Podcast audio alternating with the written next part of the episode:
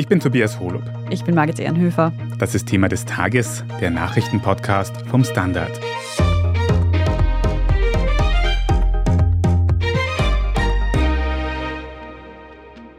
Rund 200 Jugendliche haben zu Halloween am Montagabend in der Linzer Innenstadt randaliert, Menschen mit Böllern beworfen und auch die Oberleitung der Straßenbahn beschädigt. Ähnliche Szenen haben sich auch in anderen österreichischen Städten abgespielt und erst gestern am Dienstag wiederholt. Die Hintergründe dafür sind nicht ganz klar. Da ist die Rede von einem Aufruf auf der Social-Media-Plattform TikTok und von einem Film namens Athena, der wohl als Vorbild gedient haben soll. Wegen des Migrationshintergrundes von einigen Beteiligten will Innenminister Gerhard Kahner nun etwaige Asylverfahren prüfen und gegebenenfalls aberkennen. Wir schauen uns heute im Detail an, was diese jungen Menschen zur Gewalt motiviert haben könnte. Wir fragen nach, was es mit dem Film Athena auf sich hat und wir besprechen, welche Folgen es für die Beteiligten geben könnte und wie sinnvoll diese sind.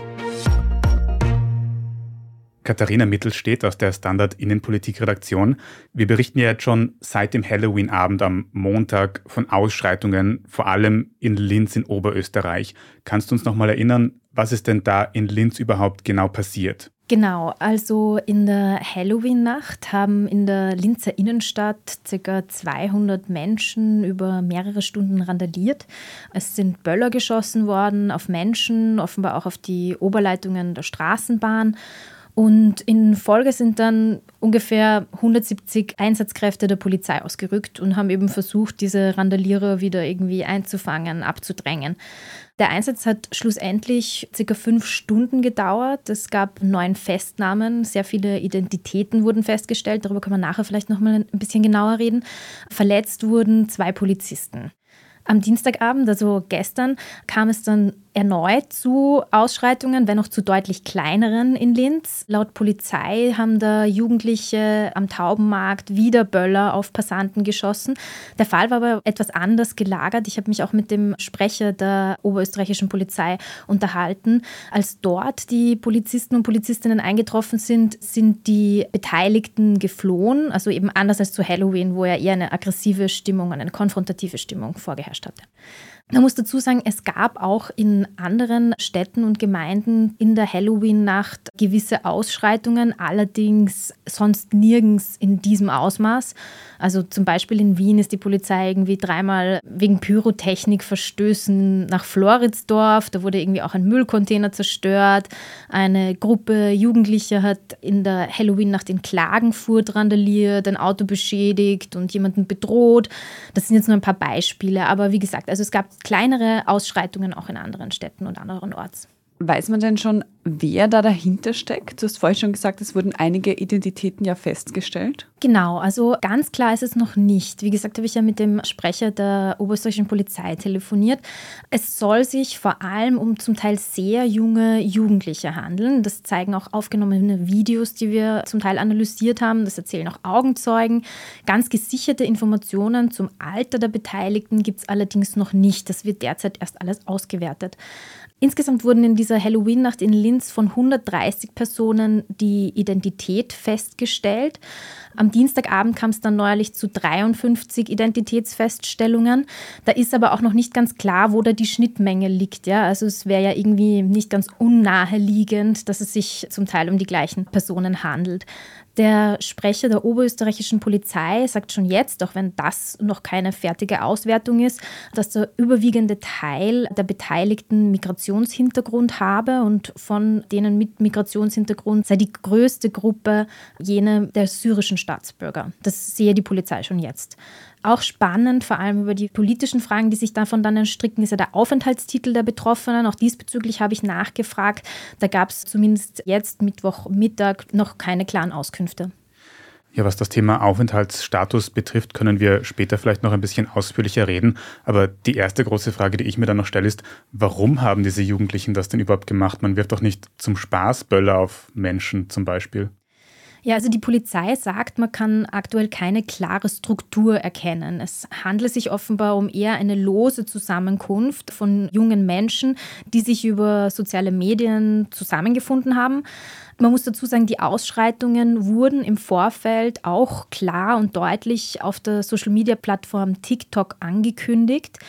Dort findet man Videos, in denen Jugendliche Linz eben zu Athena machen wollen. Darüber werden wir auch noch genauer sprechen in diesem Film. Und die haben zum Teil eben sehr viele Likes. Also das war relativ erfolgreich. In den Kommentaren wird dann auch über die Beschaffung von Böllern diskutiert. In Kommentaren werden so Dinge geschrieben wie morgen wird nicht Halloween, sondern Krieg. Man muss dazu sagen, die Polizei selbst sagt, sie hat im Vorfeld nichts davon mitbekommen über die Social-Media-Kanäle, sondern erst währenddessen und danach dann begonnen, das zu recherchieren. Und über diesen Film Athena wollen wir jetzt noch kurz genauer sprechen. Stefan Weiß aus der Standard Kulturredaktion, du kennst den Film, beziehungsweise du hast ihn dir jetzt in diesem Zusammenhang nochmal genauer angeschaut. Um was geht es denn da? Was ist Athena überhaupt für ein Film? Athena ist ein Film des französischen Regisseurs Romain Gavras. Der war bislang eigentlich mehr bekannt für Musikvideos, für MIA oder auch für Jay-Z. Es ist ihm auch in der Vergangenheit immer wieder mal Gewaltverherrlichung in seinen Videos und Filmen vorgeworfen worden. Athena, der Titel spielt an darauf, dass es eine Art griechische Tragödie auch sein soll. Gedreht wurde es 2021, so viel ich weiß, und 2022 hat es dann auch beim Festival in Venedig Premiere gehabt und ist im September auf Netflix erschienen. Athena ist ein Film, der spielt in einem sogenannten sozialen Brennpunkt-Milieu, also eigentlich in einer französischen Vorstadt, in einer Banlieue. Es wird nicht genau gesagt, um welche Banlieue es sich handelt, aber es war der Drehort auch eine solche im Vorstadt von Paris. Und da spielt sich eben eine Sache ab. Es geht im Grunde um vier Brüder mit nordafrikanischem, maghrebinischem Migrationshintergrund. Und einer dieser Brüder kommt unter ungeklärten Umständen zu Tode. Es wird vermutet, dass die Polizei hinter diesem Todesfall steckt.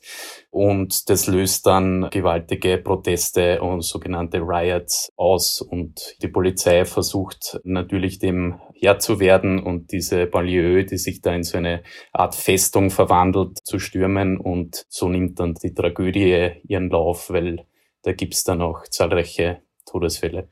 Wenn in dem Film tatsächlich Menschen zu Tode kommen, dann ist das aber auch nochmal ein anderes Kaliber als das, was wir in den letzten Tagen in Österreich gesehen haben.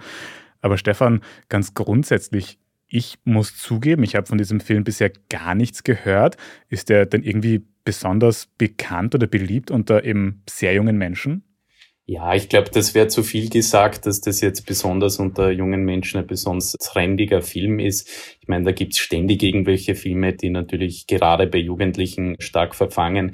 Ich glaube, es hat eher mit Netflix zu tun. Ja, Dieser Film ist ja eigentlich tendenziell aus dem Arthouse-Bereich. Er ist auch beim Filmfestival in Venedig vorgestellt worden, hat dort auch Preise gewonnen und er verschmilzt eben, so wie Netflix das immer ganz gerne macht. Das ist so diese Netflix-Ästhetik. Sie nimmt genuine Arthouse-Themen wie eben die sozialen Brennpunkte, die Banlieues her und verschmilzt es, verpackt es in actiongeladene Ästhetik. Und natürlich die große Verbreitung von Netflix, die tut dann ihr ihriges und so ist es ganz klar, dass vielleicht dann einmal so ein Film binnen kürzester Zeit sehr populär werden kann. Und jetzt steht eben im Raum, dass dieser Film Athena als Inspirationsquelle für die Ausschreitungen in Linz gedient haben soll. Stefan, du kennst den Film. Würdest du sagen, er ist tatsächlich radikalisierend? Ja, also der Film ist in dem Sinn nicht radikalisierend. Ich glaube auch nicht, dass sich diese Jugendlichen da in Linz so sehr an der Wut, die ja dieser Film eigentlich zeigt, ergötzen, sondern eher an dieser Art von, ja, pubertären Lust am Radar, an der Gewalt. Also sicherlich ist es in den Methoden vergleichbar. Also es werden da massenhaft im Film auch Feuerwerkskörper, die jedermann kaufen kann, Raketen auf die Polizei geschossen und im Film fliegen dann halt auch irgendwann Molotow-Cocktails und das ist halt die nächste Stufe und wo ich schon sehen würde, dass der Film problematisch ist, ist, dass er mit sehr heroisierenden ästhetischen Mitteln arbeitet. Also da wird Zeitlupe eingesetzt, dramatische Gesichtsausdrücke, heroische Posen. Also da wird eben mit allen Mitteln der filmischen Kunst nachgeholfen, dass das möglichst auch heroisierend rüberkommt. Man muss aber vielleicht dazu sagen, es sind jetzt nicht nur die Banlieue-Bewohner, die da Krawall machen, die, die jetzt unbedingt nur heroisierend dargestellt werden. Es gibt auch durchaus heroisierende Szenen, die die Polizei in einem solchen Licht zeigen. Also es ist jetzt kein Anti-Polizei-Film, das würde ich auch so nicht sagen, ja. Interessant ist auch, dass der Film ziemlich diffus darin bleibt, Erklärungsmuster zu liefern, woher diese Wut kommt. Ja, also es ist natürlich angedeutet, die Perspektivenlosigkeit, die Abgehängtheit irgendwie an den Stadtrand verbannt, die Ghettoisierung das kennt man ja alles. Aber es gibt auch so Elemente, wo man merkt, okay, da geht's jetzt wirklich nur um eine Art pubertäres Ausleben von aufgestauten männlichen, muss man sagen, Gewaltfantasien, Gewaltenergien. Und das zeigt der Film auch. Ja. Und in der Hinsicht ist der Film vielleicht auch sehr nahe an dem Linzer Fall jetzt irgendwie dran, weil es eben dieses eine einfache Erklärungsmuster sozial abgehängt, aus sozial schwachen Hintergründen kommend, nicht gibt. Ja. Also ich glaube, da gibt es mehrere Erklärungsansätze, die da zusammenwirken. Ja. Im Großen und Ganzen klingt das auch für mich wie ein ganz normaler, üblicher Netflix-Film. Was kann man denn da dann noch machen, Stefan? Sollten solche Filme, du hast gesagt, der war teilweise sehr heroisierend angelegt, zensiert werden, anders gedreht werden? Oder müssen wir einfach Kindern und Jugendlichen mehr Medienbildung bieten, dass die quasi solche Filme besser einordnen können? Was denkst du? Ja, Medienbildung, glaube ich, kann es nicht genug geben für junge Menschen. Ich persönlich halte es auch für sehr, sehr wichtig, gerade auch vom Hintergrund von YouTube und Netflix, dass im Schulunterricht die Lehrpersonen, gerade im Geschichtsunterricht oder politischer Bildung, dass man da alle diese neuen Medien integriert, dass man darüber spricht mit den Jugendlichen, äh, was sie sich auf YouTube anschauen, was sie sich auf TikTok anschauen, was sie sich auf Netflix anschauen. Das ist das eine. Das andere ist, ist prinzipiell einmal die allerschlechteste äh, Möglichkeit, glaube ich, oder die allerletzte, die man für irgendwas wählen sollte. Außerdem durchläuft ja jeder Film gewisse gewisse Regularien, durch die er durch muss und dementsprechend ist ja diesem Film gar nichts vorzuwerfen. Ja, also da müsste man ja jeden, jeden zweiten Actionfilm in irgendeiner Form zensieren oder verbieten. Ja. Was man vielleicht schon Netflix irgendwie zum Vorwurf machen könnte, ist, dass man sozial problematische Themen anpackt und die im Stile eines herkömmlichen Actionfilms verkauft. Ja popularisiert.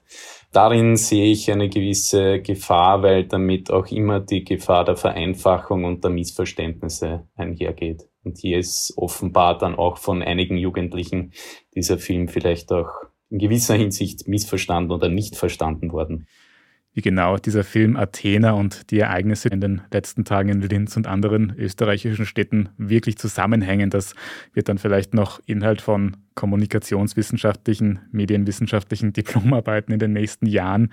Aber auf jeden Fall wissen wir jetzt mal, um was es in dem Film geht und können das Ganze ein bisschen besser einordnen. Also vielen Dank dafür, Stefan Weiß. Danke. Wir sprechen jetzt gleich noch darüber, warum TikTok anscheinend so großes Potenzial für Radikalisierung hat und welche Folgen es für die betroffenen Jugendlichen in Linz noch geben könnte. Nach einer kurzen Pause. Bleiben Sie dran. Ich bin die Franziska. Ich bin der Martin. Und wir wollen besser leben. Lohnt sich 10.000 Schritte zu gehen jeden Tag? Ist das Großraumbüro wirklich so schlecht wie sein Ruf? Spoiler, ja. Bringt's was, Intervall zu fasten? Wir fragen die, die es wirklich wissen und probieren es auch gleich selber aus. Bei Besser Leben, jeden Donnerstag eine neue Folge. Kommen wir wieder zurück zu dir, Katharina. Du hast vorhin schon erzählt, dass sich diese randalierenden Jugendlichen zu einem großen Teil über die Social-Media-Plattform TikTok organisiert haben sollen. Genau. Über TikTok haben wir auch zuletzt berichtet, es wäre sehr anfällig für Propaganda und rechte Radikalisierung. Warum ist das gerade dort so? Naja, jetzt beim konkreten Fall muss man dazu sagen, dass die App hauptsächlich bei Kindern und Jugendlichen eben sehr beliebt ist. Genutzt wird sie aktuell von fast 70 Prozent der 11- bis 15-Jährigen in Österreich, also ein relativ großer Teil. Zweitens funktioniert auch die Vernetzung auf TikTok sehr gut. Im Unterschied zu anderen Plattformen wie zum Beispiel Instagram oder Snapchat dort wird irgendwie hauptsächlich im Freundes- und Bekanntenkreis kommuniziert. Auf TikTok ist das ein bisschen anders. Da sieht man vermehrt auch Inhalte von Fremden. Da bekommt man dann eben zum Beispiel auf die Startseite der App Videos gespült, die einem einfach tendenziell gefallen könnte. Und von wem sie dann stammen, ist eigentlich zweitrangig. Die Inhalte sind aber trotzdem nicht zufällig ausgewählt. Es gibt da einen Algorithmus, der arbeitet basierend auf dem bisherigen Verhalten und auch dem Standort der Nutzer und Nutzerinnen. Und so sehen dann eben zum Beispiel Linzer und Linzerinnen auch vermehrt Videos von anderen Linzern und Linzerinnen, auch wenn sie die gar nicht persönlich kennen. Und durch eben dieses Nutzen von ähnlichen zum Beispiel Sounds oder auch Hashtags sammeln sich dann Inhalte recht schnell zu einem bestimmten Thema und sind sehr gut auffindbar. Und genau das kann man jetzt beobachten über, wie diese Randale in Linz quasi im Vorfeld organisiert wurden. Elisa Tomaselli, du hast dich insbesondere mit den Folgen beschäftigt, die es jetzt eben für diese beteiligten Jugendlichen in Linz geben könnte. Was droht ihnen denn jetzt quasi als Konsequenz aus diesen Ausschreitungen? Also das ist jetzt noch ein bisschen früh zu sagen, weil eben noch keine Anzeigen vorliegen. Generell wird es wahrscheinlich darauf ankommen, natürlich, welche Rolle die Jugendlichen bei den Krawallen eingenommen haben. Also wer da die Rädelsführer waren und auf TikTok dazu aufgerufen haben oder ob das einfach nur Beteiligte waren, die auf der Straße gewesen sind oder dem Aufruf gefolgt sind.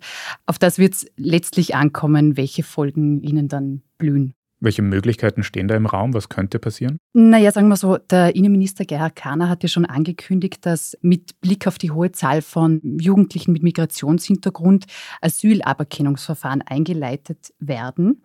Und das klingt jetzt vielleicht, also für mich auch als Laien so, als würde demnächst der Schutztitel aberkannt werden und sie sofort abgeschoben werden können.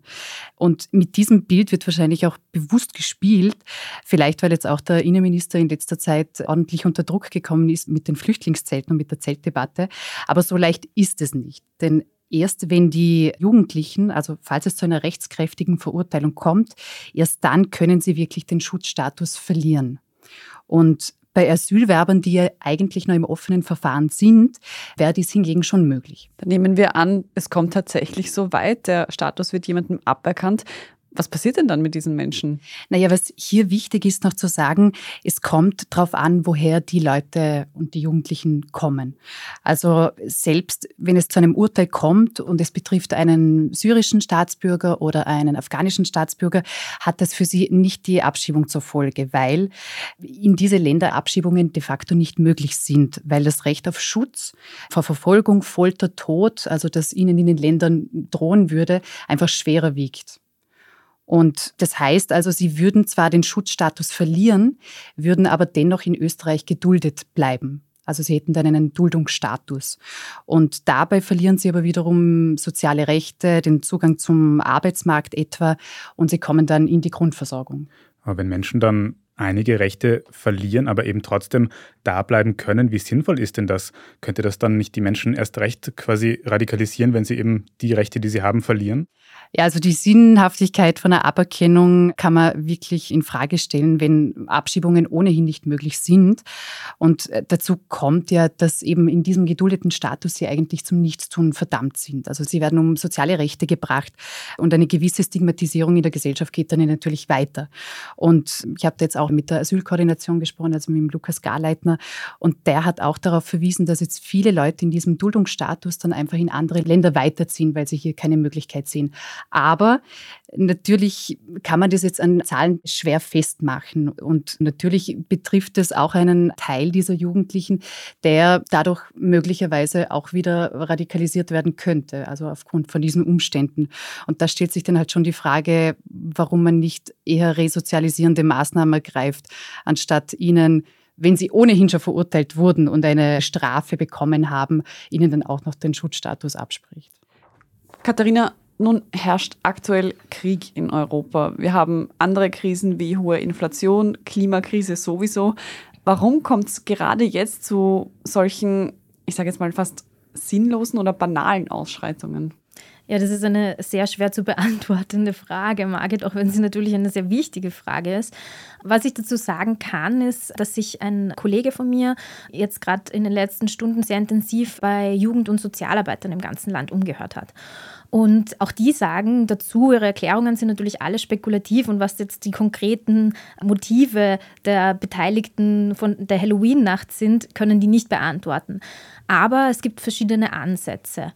Also zum Beispiel Jugendliche, die womöglich auch noch gar keinen Aufenthaltsstatus haben, was ja im Raum steht, bei denen herrscht natürlich eine gewisse Perspektivenlosigkeit vor, die frustriert. Noch dazu sehen wir derzeit, dass die Jugendarbeitslosigkeit enorm hoch ist aktuell. Ein anderer Erkläransatz aus der Jugendarbeit ist ein gewisser Corona-Frust. Ja. Also ich glaube, da muss ich gar nichts genaueres erklären. Das weiß jeder selbst, wie die vergangenen Jahre waren und kann sich vielleicht auch hineinversetzen, wie es insbesondere für junge Leute war betont wird in der Jugendarbeit, aber auch immer hat mir mein Kollege berichtet, dass Jugendliche auch einfach grundsätzlich einen Hang dazu haben, mal über die Stränge zu schlagen. Auch wenn das jetzt in diesem ganz konkreten Fall dieser Halloween-Ausschreitungen wohl kaum eine alleinige plausible Erklärung ist. Wir sehen also vielleicht anhand dieses Halloween-Streichs, welche komplexen Probleme für Jugendliche aktuell auch bestehen. Danke auch euch für eure Einschätzungen, Katharina Mittelstädt und Elisa Tomaselli. Gerne. Danke für die Einladung. Danke auch. Wir sprechen jetzt dann in unserer Meldungsübersicht gleich noch darüber, wie sich Russland nun zum Getreideabkommen mit der Ukraine weiter verhält. Wenn Ihnen Thema des Tages bisher gefallen hat und Sie keine weitere Folge mehr verpassen möchten, dann abonnieren Sie uns am besten dort, wo Sie Ihre Podcasts am liebsten hören. Und wenn Sie schon dabei sind, dann lassen Sie uns gleich eine gute Bewertung da. Das hilft uns nämlich wirklich sehr. Jetzt aber dranbleiben, gleich gibt's die Meldungen. Guten Tag, mein Name ist Oskar Bonner. Ich habe den Standard gegründet, weil es damals keine Zeitung gab, die mit den Menschen auf Augenhöhe kommuniziert hat. Guten Tag, mein Name ist Michael Grill und ich lese den Standard, weil genau das wichtig ist. Fundierte Berichterstattung, die erklärt und nicht belehrt. Der Standard, der Haltung gewidmet. Und hier ist, was Sie heute sonst noch wissen müssen. Erstens, Russland nimmt nun doch wieder am Getreideabkommen mit der Ukraine teil.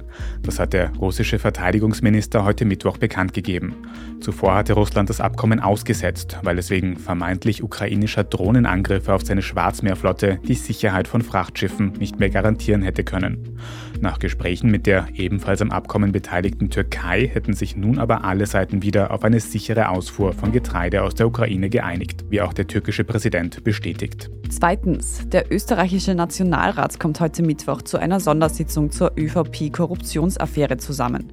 Der Antrag dazu kommt von SPÖ und FPÖ. Beide Parteien fordern Neuwahlen. Die Blauen wollen außerdem der Regierung das Misstrauen aussprechen.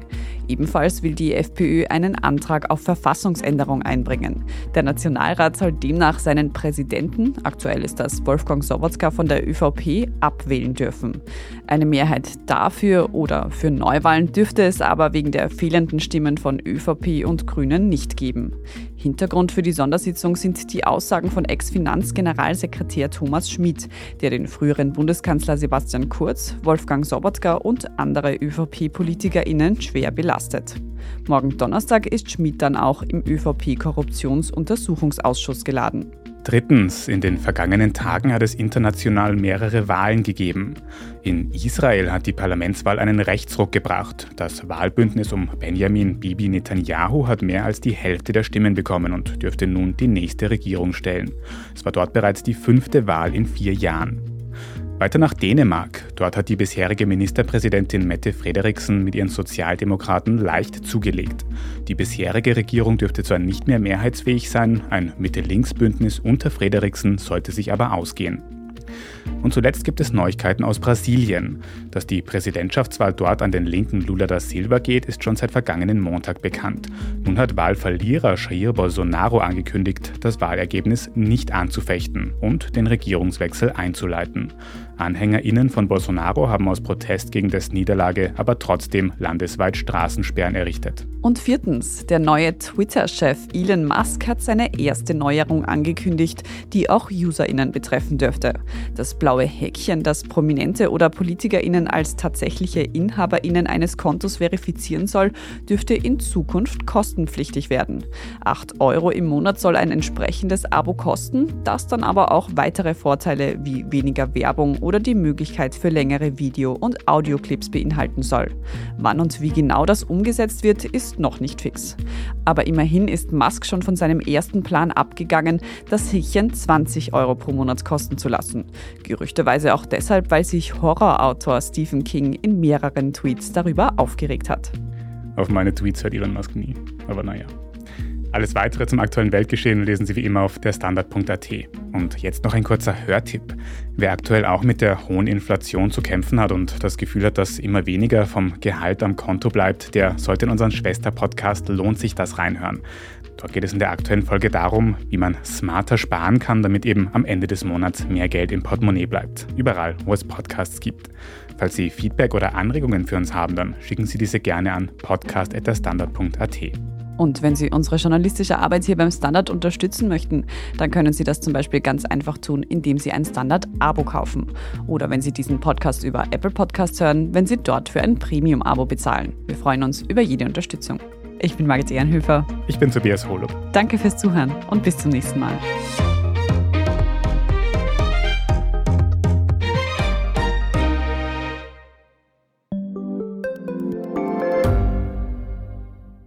Ich bin Doris Prisching. Und ich bin Michael Steingruber. Und gemeinsam sind wir Serienreif. Das ist der Standard-Podcast über die spannende Welt der Serien. Genau, bei uns erfahren Sie faszinierende Details über House of the Dragon und die Ringe der Macht. Und restlos alles über satanische Spiele in Stranger Things. Wir widmen uns Seriengrößen von Obi-Wan Kenobi bis zu RuPaul. Und zerlegen die neueste Marvel-Serie. Wenn nötig. Serienreif, euer Streaming-Podcast jeden zweiten Donnerstag eine neue Folge.